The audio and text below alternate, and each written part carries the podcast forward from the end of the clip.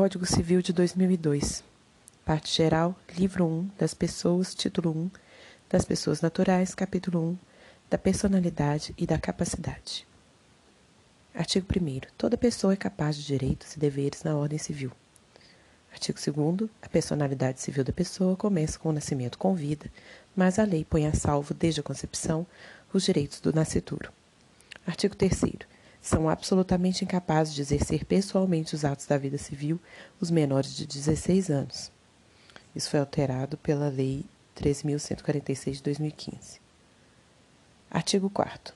São incapazes relativamente a certos atos ou a maneira de os exercer 1. Um, os maiores de 16 e menores de 18 anos. 2. Os ébrios habituais e os viciados em tóxicos. 3. Aqueles que, por causa transitória ou permanente, não puderem exprimir sua vontade. 4. Os pródigos. Parágrafo único. A capacidade dos indígenas será regulada por legislação especial. Artigo 5 a maioridade cessa aos 18 anos, a menoridade cessa aos 18 anos completos, quando a pessoa fica habilitada à prática de todos os atos da vida civil. Parágrafo único. Cessará para os menores a incapacidade: 1. Um, pela concessão dos pais ou de um deles na falta do outro, mediante instrumento público, independente de homologação judicial ou por sentença do juiz, ouvido o tutor se o menor tiver 16 anos completos. 2 pelo casamento. 3. Pelo exercício do emprego público efetivo. 4. Pela colação de grau em curso de ensino superior. 5. Pelo estabelecimento civil ou comercial ou pela existência de relação de emprego, desde que, em função deles, o menor com 16 anos completos tenha economia própria. Artigo 6. A existência da pessoa natural termina com a morte. Presume-se essa quando quanto aos ausentes, nos casos em que a lei autoriza a abertura da sucessão definitiva. Artigo 7 Pode ser declarada a morte presumida sem decretação de ausência. 1. Um, quando for extremamente provável a morte de quem estava em perigo de vida. 2. Se alguém desaparecido em campanha ou feito prisioneiro não for reencontrado até dois anos após o término da guerra. Parágrafo único. A declaração da morte presumida nesses casos somente poderá ser requerida depois de esgotadas as buscas e averiguações, devendo a sentença fixar a data provável do falecimento. Artigo 8. Se dois ou mais indivíduos falecerem na mesma ocasião, não se podendo averiguar se algum dos comorientes precedeu aos outros, presumir-se-ão simultaneamente mortos. Artigo 9. Serão registrados em registro público: 1. Um, nascimentos, casamentos e óbitos. 2. A emancipação por outorga dos pais ou por sentença do juiz. 3. A interdição por incapacidade absoluta ou relativa. 4. A sentença declaratória de ausência e de morte presumida. Artigo 10. Far-se-á a averbação em registro público. 1. Das sentenças que decretam a nulidade ou anulação do casamento, o divórcio, a separação judicial e o restabelecimento da sociedade conjugal. 2. Dos atos judiciais ou extrajudiciais que declarem ou reconheçam a filiação. O inciso 3 foi revogado. Código Civil, capítulo 2 dos Direitos da Personalidade. Artigo 11. Com exceção dos casos previstos em lei, os direitos da personalidade são intransmissíveis e irrenunciáveis, não podendo seu exercício sofrer limitação voluntária. Artigo 12. Pode-se exigir que cesse a ameaça ou lesão a direito da personalidade e reclamar perdas e danos sem prejuízo de outras sanções previstas em lei. Parágrafo único. Em se tratando de morto, terá legitimação para requerer a medida prevista nesse artigo o cônjuge sobrevivente ou qualquer parente em linha reta ou colateral até quarto grau. Artigo 13. Salvo por exigência médica, é defeso o ato de disposição do próprio corpo, quando importar diminuição permanente da integridade física ou contrariar os bons costumes. Parágrafo único. O ato previsto nesse artigo será admitido para fins de transplante na forma estabelecida em lei especial. Artigo 14.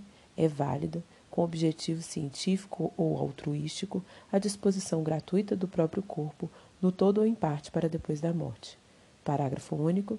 O ato da disposição pode ser livremente revogado a qualquer tempo. Artigo 15. Ninguém pode ser constrangido a submeter-se, com risco de vida, a tratamento médico ou intervenção cirúrgica. Artigo 16. Toda pessoa tem o direito ao nome, nele compreendido o sobrenome e o sobrenome. Artigo 17. O nome da pessoa não pode ser empregado por outrem em publicações ou representações que a exponham ao desprezo público, ainda quando não haja intenção difamatória. Nesse caso, tem que dar uma olhada à súmula 221 do STJ. Artigo 18. Sem autorização, não se pode usar o nome alheio em propaganda comercial. Artigo 19. O pseudônimo adotado para atividades lícitas goza da proteção que se dá ao nome. Artigo 20. Salvo se autorizadas, ou, se necessárias à administração da justiça ou à manutenção da ordem pública, a divulgação dos escritos, a transmissão da palavra, ou a publicação, a exposição ou a utilização da imagem de uma pessoa poderão ser proibidas a seu requerimento e sem prejuízo da indenização que couber, se lhe atingirem a honra, a boa fama ou a respeitabilidade, ou se destinarem a fins comerciais. Parágrafo único. Em se tratando de morto ou de ausente, são partes legítimas para requerer essa proteção, o cônjuge, ascendentes ou descendentes. Artigo 21. A vida privada da pessoa natural é inviolável e o juiz, a requerimento do interessado, adotará as providências necessárias para impedir ou fazer cessar ato contrário a essa norma. Código Civil de 2002, capítulo 3 da ausência. Seção 1. Da curadoria dos bens do ausente. Artigo 22. Desaparecendo uma pessoa do seu domicílio, sem dela haver notícia, se não houver deixado representante ou procurador a quem caiba administrar-lhe os bens, o juiz, a requerimento de qualquer interessado ou do Ministério Público, declarará a ausência e nomear-lhe-á curador. Artigo 23. Também se declarará a ausência e se nomeará curador quando o ausente deixar mandatário que não queira ou não possa exercer ou continuar o mandato ou se os seus poderes forem insuficientes. Artigo 24. O juiz que nomear o curador fixar-lhe-á os poderes e obrigações, conforme as circunstâncias, observando, no que for aplicável, o disposto a respeito dos tutores e curadores. Artigo 25. O cônjuge do ausente, sempre que não esteja separado judicialmente ou de fato, por mais de dois anos antes da declaração de ausência, será o seu legítimo curador. Parágrafo 1. Na falta do cônjuge, a curadoria dos bens do ausente incumbe aos pais ou aos descendentes nessa ordem, não havendo impedimento que os iniba de exercer o cargo. Parágrafo 2. Entre os descendentes, os mais próximos precedem os mais remotos. Parágrafo 3. Na falta das pessoas mencionadas, compete ao juiz a escolha do curador. Seção 2. Da sucessão provisória. Artigo 26 decorrido um ano da arrecadação dos bens ausentes, ou se ele deixou o representante ou procurador em se passando três anos, poderão os interessados requerer que se declare a ausência e se abra provisoriamente a sucessão. Artigo 27. Para efeito previsto no artigo anterior, somente se consideram interessados 1. Um, o cônjuge não separado judicialmente, 2. Os herdeiros presumidos, legítimos ou testamentários, 3. Os que tiverem sobre os bens do ausente direito dependente de sua morte, e 4. Os credores de obrigações vencidas e não pagas. Artigo 28. A sentença que determinar a abertura da sucessão provisória só produzirá efeito 180 dias depois de publicada pela imprensa. Mas logo que se passe em julgado, proceder-se-á à abertura do testamento, se houver, e ao inventário e partilha dos bens, como se o ausente fosse falecido. Parágrafo 1 fim do prazo a que se refere o artigo 26, e não havendo interessados na sucessão provisória, cumpre ao Ministério Público requerê-la ao juízo competente. Não comparecendo o herdeiro ou interessado para requerer o inventário até 30 dias depois de passar em julgado a sentença que, manter aberto, que mandar abrir a sucessão provisória, proceder-se-á à arrecadação dos bens do ausente pela forma estabelecida nos artigos 1819 e 1823. Artigo 29.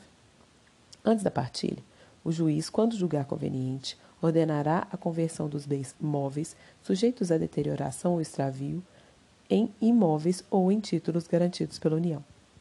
Artigo 30. Os herdeiros, para se emitirem na posse dos bens do ausente, darão garantias de restituição deles, mediante penhores ou hipotecas equivalentes aos quinhões respectivos. Parágrafo 1. Aquele que tiver direito à posse provisória, mas não puder prestar a garantia exigida nesse artigo, será excluído, mantendo-se os bens que lhe deviam caber sob a administração do curador ou de outro herdeiro designado pelo juiz e que preste essa garantia. Os ascendentes, descendentes e o cônjuge, uma vez provada sua qualidade de herdeiros, poderão, independentemente de garantia, entrar na posse dos bens do ausente. Artigo 31. Os imóveis do ausente só poderão alienar, não sendo por desapropriação ou hipotecar, quando o ordene o juiz, para lhes evitar a ruína. Artigo 32. Empossados nos bens, os sucessores provisórios ficarão representando, ativa e passivamente, o ausente, de modo que contra eles correrão as ações pendentes e as que, de futuro, àquele forem movidas. Artigo 33. Os descendentes, ascendentes ou cônjuge que for sucessor provisório do ausente fará seus todos os frutos e rendimentos dos bens a que a este couberem. Os outros sucessores, porém, deverão capitalizar metade desses frutos de e rendimentos, segundo disposto no artigo 29, de acordo com o representante do Ministério Público, e prestar anualmente contas ao juiz competente. Parágrafo único. Se o ausente aparecer e ficar provado que sua ausência foi voluntária e injustificada, perderá ele em favor do sucessor sua parte nos frutos e rendimentos. Artigo 34. Excluído o excluído, segundo o artigo 30 da posse provisória, poderá, justificando falta de meios, requerer que lhe seja entregue metade dos rendimentos do quinhão que lhe tocaria. Artigo 35. Se, durante a posse provisória, se provar a época exata do falecimento do ausente, considerar-se-á, nesta data, aberta a sucessão em favor dos herdeiros, que o eram àquele tempo. Artigo 36. Se o ausente aparecer, ou se lhe provar a existência, depois de estabelecida a posse provisória, cessarão para logo as vantagens dos sucessores nele emitidos, ficando, todavia, obrigados a tomar as medidas assecuratórias precisas até a entrega dos bens a seu dono. Seção 3. Artigo 37. Dez anos depois de passada em julgado a sentença que concede a abertura da sucessão provisória, poderão os interessados requerer a sucessão definitiva e o levantamento das calções prestadas. Artigo 38. Pode-se requerer sucessão definitiva também, provando-se que o ausente com 80 anos de idade e que cinco se, data, se datam as últimas notícias dele. Artigo 39 regressando o ausente nos dez anos seguintes à abertura da sucessão definitiva, ou algum dos seus descendentes ou ascendentes, aquele ou estes haverão só os bens existentes no estado em que se acharem, os subrogados em seu lugar, ou o preço que os herdeiros e demais interessados houverem, rece houverem recebido pelos bens alienados depois daquele tempo. Parágrafo único.